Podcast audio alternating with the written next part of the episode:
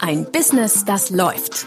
Ist das nicht das, was alle Selbstständigen und Unternehmer wollen? Neue Kunden, mehr Umsatz und vor allem mehr Einkommen.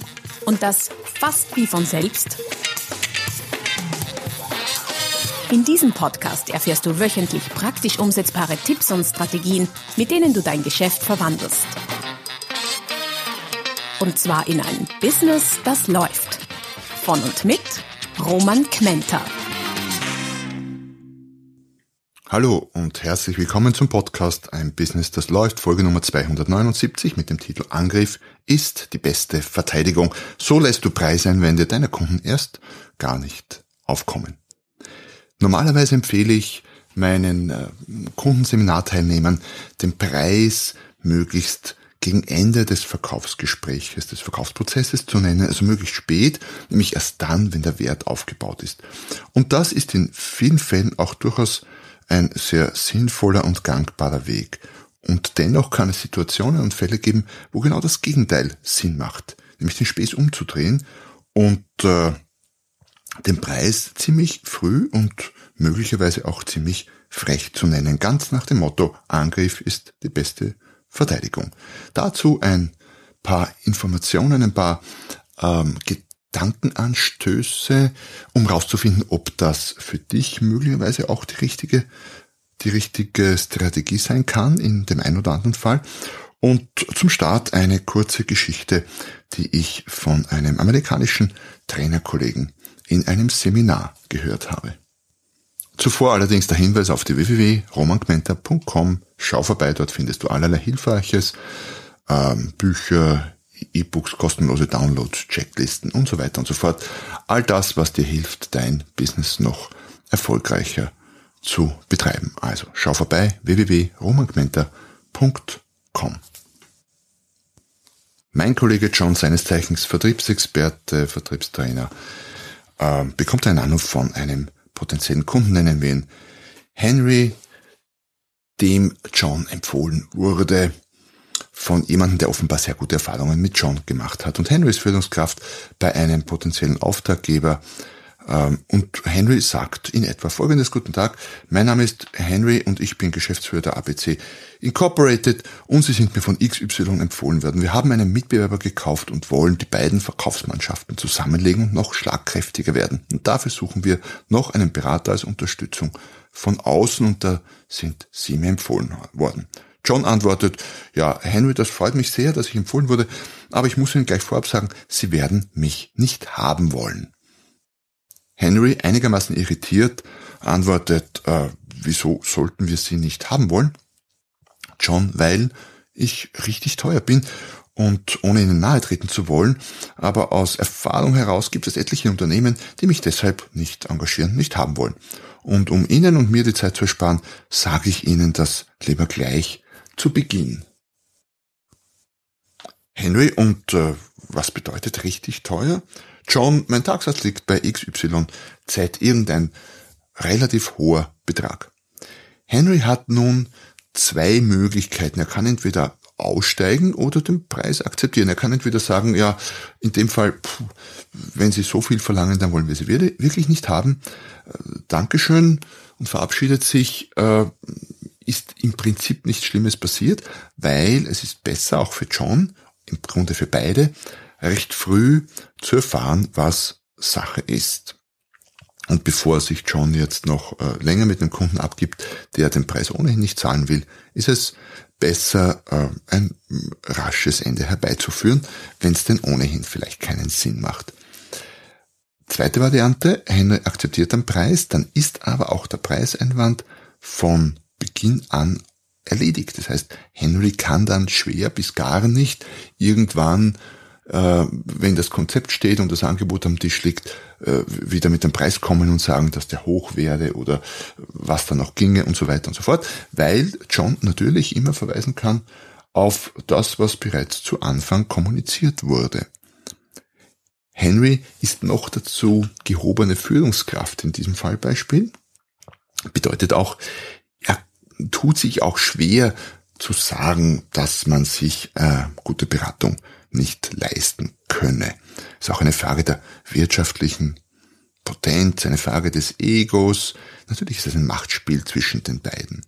Und Henry hat geantwortet, das ist für uns kein Hinderungs Hinderungsgrund. Glauben Sie mir, wir haben die nötigen finanziellen Ressourcen dafür. Worauf John sagt, das freut mich, dass wir das so rasch klären konnten. Also, was genau kann ich für Sie tun? So oder so ähnlich könnte sich das abgespielt haben. Ich habe es wiedergegeben, so nach bestem und bestem Wissen und Gewissen. Ist aber auch vollkommen egal, ob das genau so war oder so ähnlich. Es geht ja um das Grundprinzip, um den Grundgedanken, statt den Preis ganz nach hinten zu stellen und zuerst viel Wert aufzubauen, den Preis ganz an den Beginn zu holen, um zu filtern. Zwei unterschiedliche Paar Schuhe und beides macht, wie gesagt, Sinn, abhängig von der Situation und vom Status nicht nur des Kunden, sondern auch des Anbieters, des Verkäufers. Das bedeutet, statt den Preis ein bisschen zu verstecken und zu versuchen, diesen klein zu machen mit diversen preispsychologischen Techniken und Strategien, was, wie gesagt, sehr viel Sinn machen kann in vielerlei Hinsicht, ähm, geht man bei dieser Strategie ganz anders vor, nämlich man nennt den Preis voller Stolz und mit viel Selbstbewusstsein und statt äh, ihn klein zu machen, macht man ihn groß, statt anzubieten, wird gefordert und der Kunde muss nun Farbe bekennen und sich qualifizieren. Und wenn er Ja sagt und sich qualifiziert, dann darf er quasi mit dem Verkäufer zu den von ihm festgesetzten Bedingungen arbeiten. Oder der Kunde akzeptiert das nicht und steigt aus dem Spiel aus, dann ist auch nicht viel Schlimmes passiert, immer vorausgesetzt, der Preis ist tatsächlich, wie er ist und der, der genannt wurde am, am Beginn. Das ist natürlich auch ein sehr selbstbewusstes Statement seitens des Verkäufers und äh, stärkt dessen Status, den er natürlich auch bis zu einem gewissen Grad schon vorher haben muss, um so ein Statement überhaupt zu bringen. Jetzt werden vielleicht manche sagen, das kann man doch nicht machen. Das ist typisch amerikanisch und in Europa funktioniert das nicht so arrogant und großspurig und in vielen Branchen ist das gar nicht denkbar, dass man das so machen könne und so weiter und so fort. Ja, da mag schon was dran sein. Ähm, die Frage ist aber nicht, warum diese Verkaufsstrategie so nicht funktioniert, sondern wie und wo diese Strategie im Verkauf möglicherweise einsetzbar ist, um höhere Preise und Honorare zu erzielen und um deine Position in puncto Preisverhandlung von Beginn an zu stärken. Wir denken viel zu oft und viel zu viel darüber nach, warum etwas nicht geht, anstatt uns zu überlegen, wo es denn funktionieren könnte. Und ja, diese Vorgehensweise, diese Strategie ist definitiv nicht überall und auch nicht überall gleich gut anwendbar. Sie ist an bestimmte Voraussetzungen gebunden mit einem Produkt, das dem Konkurrenzprodukt wie ein Ei dem anderen gleicht, ist das natürlich schwierig. Man braucht dafür gewisses Alleinstellungsmerkmal, das möglichst stark sein sollte, klar. Ähm, Beratung eignet sich natürlich gut dafür, weil John gibt's nur einmal. Das ist John und den mag man so wie er ist oder eben auch nicht. Und wenn man den nicht mag, dann gibt's halt andere, aber die sind anders. Ganz schwierig wäre das äh, einzusetzen bei im Handel zum Beispiel, wo eine Flasche, ich sage mal ganz banal, Mineralwasser, der anderen Flasche Mineralwasser nicht nur gleich, sondern sogar von derselben Abfüllanlage stammt. Also, um das einzusetzen, musst du, brauchst du ein starkes Differenzierungsmerkmal, ein starkes Erkennungsmerkmal, einen starken USP idealerweise und das zweite Kriterium ist natürlich, dass diese Vorgehensweise umso besser funktioniert, je mehr der Kunde zu dir, zu dir kommt und nicht du zum Kunden. Das heißt, für ähm, aktive Akquise, Kaltakquise und dergleichen ist das nicht die ideale Strategie. Aber für überall dort, wo du empfohlen wirst und potenzielle Kunden sich bei dir melden und dein Wert quasi im Vorfeld zum Beispiel durch die Empfehlung oder wie in meinem Fall durch Bücher, durch Podcasts, durch Blogbeiträge, durch äh, Artikel in irgendwelchen Medien äh, schon voraufgebaut ist. Äh, umso höher dieser Wert voraufgebaut ist, desto besser kann diese Strategie funktionieren, wenngleich ich damit nicht behaupten will, dass ich diese Strategie jetzt deshalb dauernd einsetzen würde.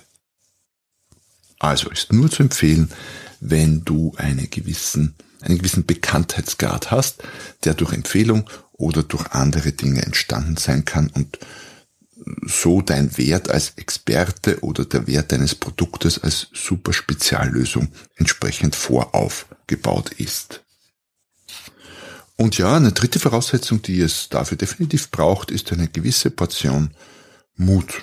Klar, weil der Grad oder die Gratwanderung äh, dieser Strategie äh, zur Arroganz ist natürlich eine ganz, ganz schwierige. Der Grad ist ein ganz schmaler.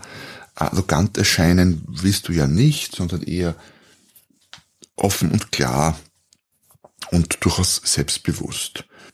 Und wie im Fallbeispiel, das ich äh, soeben gebracht habe, schwingt natürlich die durchaus gefährliche Frage an den Kunden mit, kannst du dir mein Angebot überhaupt leisten? Kannst du dir mich überhaupt leisten? Äh, was natürlich dazu führen könnte, dass selbst bei Kunden, die sich dich leisten könnten oder dein Angebot durchaus finanzieren könnten, äh, dass die trotzdem nicht Ja sagen, weil das zu frech, zu arrogant rüberkommst. Das heißt, äh, durchaus anspruchsvolle Strategie und ein schmaler Grad, auf dem du hier balancieren müsstest. Aber sie hat auch Vorteile. Was sind die Vorteile für dich, wenn du so agierst? Du zeigst damit natürlich Stärke und Selbstbewusstsein. Und Stärke und Selbstbewusstsein ist in vielen, vielen Fällen als Verkäufer, gerade wenn es um Dienstleistung geht, um Kompetenz, um Expertentum, eine ganz, ganz wichtige Eigenschaft, die du ausstrahlen solltest. Ähm, das zweite, du sparst Zeit damit und filterst damit von Haus aus Kunden, die äh, keine Kunden sind oder keine Kunden werden können, weil sie so viel Geld nicht ausgeben können oder wollen. Meistens geht es ja eher ums Wollen. Filterst du damit von Beginn an aus und sparst dir und dem Kunden Zeit.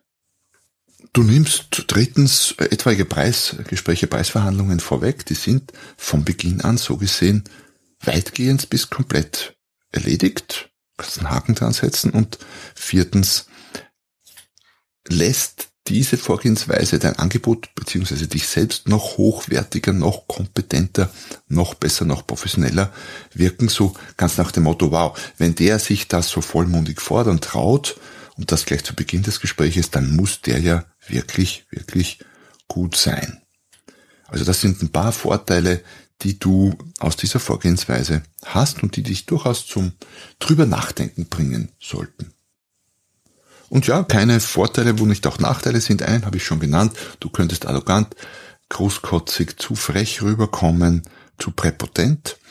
Das ist das eine. Und das zweite, es könnte natürlich sein, wenn du nicht so ähm, so bold, sagen die Amerikaner, also so, so, äh, frech angegangen wärst, sondern ganz unter Anführungszeichen normales Gespräch geführt hättest und Schritt für Schritt deinen Wert noch weiter verstärkt und den sanfteren Zugang gewählt hättest, dann hätte es sein können, dass der Kunde, der dir, weil du ihm zu frech warst, bei der Strategie gleich zu Beginn abgesprungen ist, vielleicht in weiterer Folge trotzdem Ja gesagt hätte aber zu dieser weiteren Folge kommt es natürlich nicht, weil der Kunde ja zu Beginn schon weg ist. Ja, das sind die Vor- und Nachteile, die du abwägen musst. Noch ein paar Praxisbeispiele zu genau dieser Vorgehensweise aus äh, Werbung und Verkauf und Marketing aller Art. Äh, ich kann mich erinnern, in den, ich glaube, 80ern oder so gab es ein Shampoo, bin mir nicht sicher, ob es das heute noch gibt, ein äh, Anti-Schuppen-Shampoo nannte sich Krisan, war sehr bekannt damals, zumindest hier in Österreich, gab Fernsehwerbung und der Slogan lautete Krisan sauteuer, aber es wirkt. Das heißt, selbst mit mit Consumer-Produkt, also mit, mit ähm, Verbrauchsgütern, mit äh, Konsumentenprodukten aller Art, mit Konsumgütern, Gütern, mit Konsumartikeln, ist das einsetzbar. Da gibt's auch was Neueres dazu. Ich habe, ich weiß nicht genau für welches Produkt, aber ich habe so einen, so einen britischen Butler, Butler vor mir, der, ich glaube, im Badezimmer an der Toilette steht und es geht um eine Werbung, äh, eine, die Bewerbung eines Toilettenreinigungsmittels irgendeiner Art und er sagt so mit seinem britisch Akzent, mit seinem britischen Akzent, aber auf Deutsch, äh, XYZ, etwas billigeres, können wir uns nicht leisten. Also auch hier wird äh, das Übliche umgedreht. Der billige Preis wird als Nachteil quasi dargestellt und der hohe Preis als Vorteil und das Billige kann man sich nicht leisten. Vor ein paar Jahren gab es mal eine Webseite eines österreichischen Gebrauchtwagenanbieters, nannte sich Netcar. Äh, die gibt's nach wie vor meines Wissens, allerdings wurde die Vorgehensweise und die Webseite umgestellt, wo äh, der Kunde 500 Euro für ein Verkaufsgespräch bezahlen musste. Also man konnte die durchaus hochwertigen jungen, gebrauchten, meistens äh, BMWs, Audis, Mercedes, also schöne Dinge, schöne Produkte, gute Fahrzeuge konnte man besichtigen, ähm, ohne zu zahlen, aber nur gegen Voranmeldung und nur genau das Fahrzeug, das man äh, auch vorreserviert hatte zu besichtigen, aber für eine eingehende Betrachtung, äh, fürs Reinschauen quasi in den Motor, unter das Fahrzeug und für ein Verkaufsgespräch hat man 500 Euro bezahlt, die netterweise aber im Fall eines Kaufes meines Wissens rückvergütet wurden. Ja, eine Vorgehensweise, die man in der Autobranche sonst gar nicht findet, also komplett konträr zu dem üblichen, ja, machen Sie doch mal eine Probefahrt und so und alles gratis. Ähm, eine sehr freche Vorgehensweise, aber eine, die durchaus Sexappeal hat, auch wiederum abhängig vom Angebot. Du brauchst dafür natürlich ein Angebot, das entsprechend attraktiv ist. Und das hatte dieser Händler durchaus. Und ein drittes Beispiel habe ich auf der Website von äh, Randy Gage gefunden, amerikanischer quasi Kollege von mir, Keynote Speaker, Redner, Trainer, äh, Buchautor in äh, ganz anderen preislichen Dimensionen. Ähm, habe schon länger nicht auf die Webseite geschaut, aber ich das letzte Mal analysiert habe, äh, standen da ganz dick und fett seine Honorare, was in der Branche auch nicht üblich ist, aber er macht das einfach, um zu filtern, um gar keine Zeit äh, zu verschwenden mit potenziellen Anfragenden, ich will sie nicht Kunden nennen, sondern Anfragenden, die dann ohnehin nicht zu Kunden werden, weil eine Keynote äh, kostete Preis ist wahrscheinlich inzwischen gestiegen, in den letzten Jahren 40.000 äh, Dollar und ein ganziger Workshop 95.000 Dollar. Und ja, da wird schon etwas dünn und nicht jeder, äh, der einen Keynote-Speaker sucht für eine Veranstaltung, mag dafür so viel ausgeben. Und diejenigen, die vielleicht ein Budget haben für 5000 Dollar, die will ich natürlich ganz früh rausfiltern. Das heißt, wenn du dich in solchen preislichen Dimensionen bewegen solltest, mit was immer du verkaufst, dann macht das sehr viel Sinn, das auch gleich recht früh und deutlich zu sagen und die Vorteile der Strategie zu nehmen.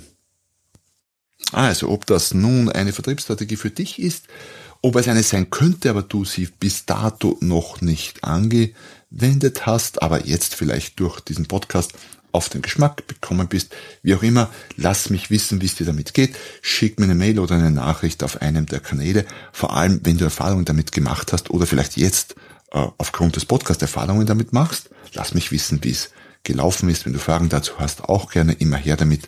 Am besten auf irgendwelchen Messenger-Kanälen und damit sind wir auch schon wieder am Ende der heutigen Folge angelangt. Ich hoffe, ich konnte dir ein paar Impulse mitgeben. Ein bisschen was zum Nachdenken waren ja weniger heute, äh, wie soll ich sagen, Tipps und Tricks, sondern mehr wirklich was zum Nachdenken, weil es eine grundlegende Frage ist, ob du so etwas einsetzt. Hat mich gefreut, dass du dabei warst. Äh, wenn zum ersten Mal, dann gleich jetzt Podcast abonnieren, damit du keine der nächsten Folgen verpasst. Wenn zum wiederholten Mal, dann freut es mich natürlich mindestens ebenso sehr. Und am meisten freue ich mich, wenn du nächstes Mal wieder dabei bist, wenn es wieder heißt, ein Business, das läuft. Noch mehr Strategien, wie du dein Business auf das nächste Level bringen kannst, findest du unter romanquenter.com. Und beim nächsten Mal hier auf diesem Kanal, wenn es wieder heißt, ein Business, das läuft.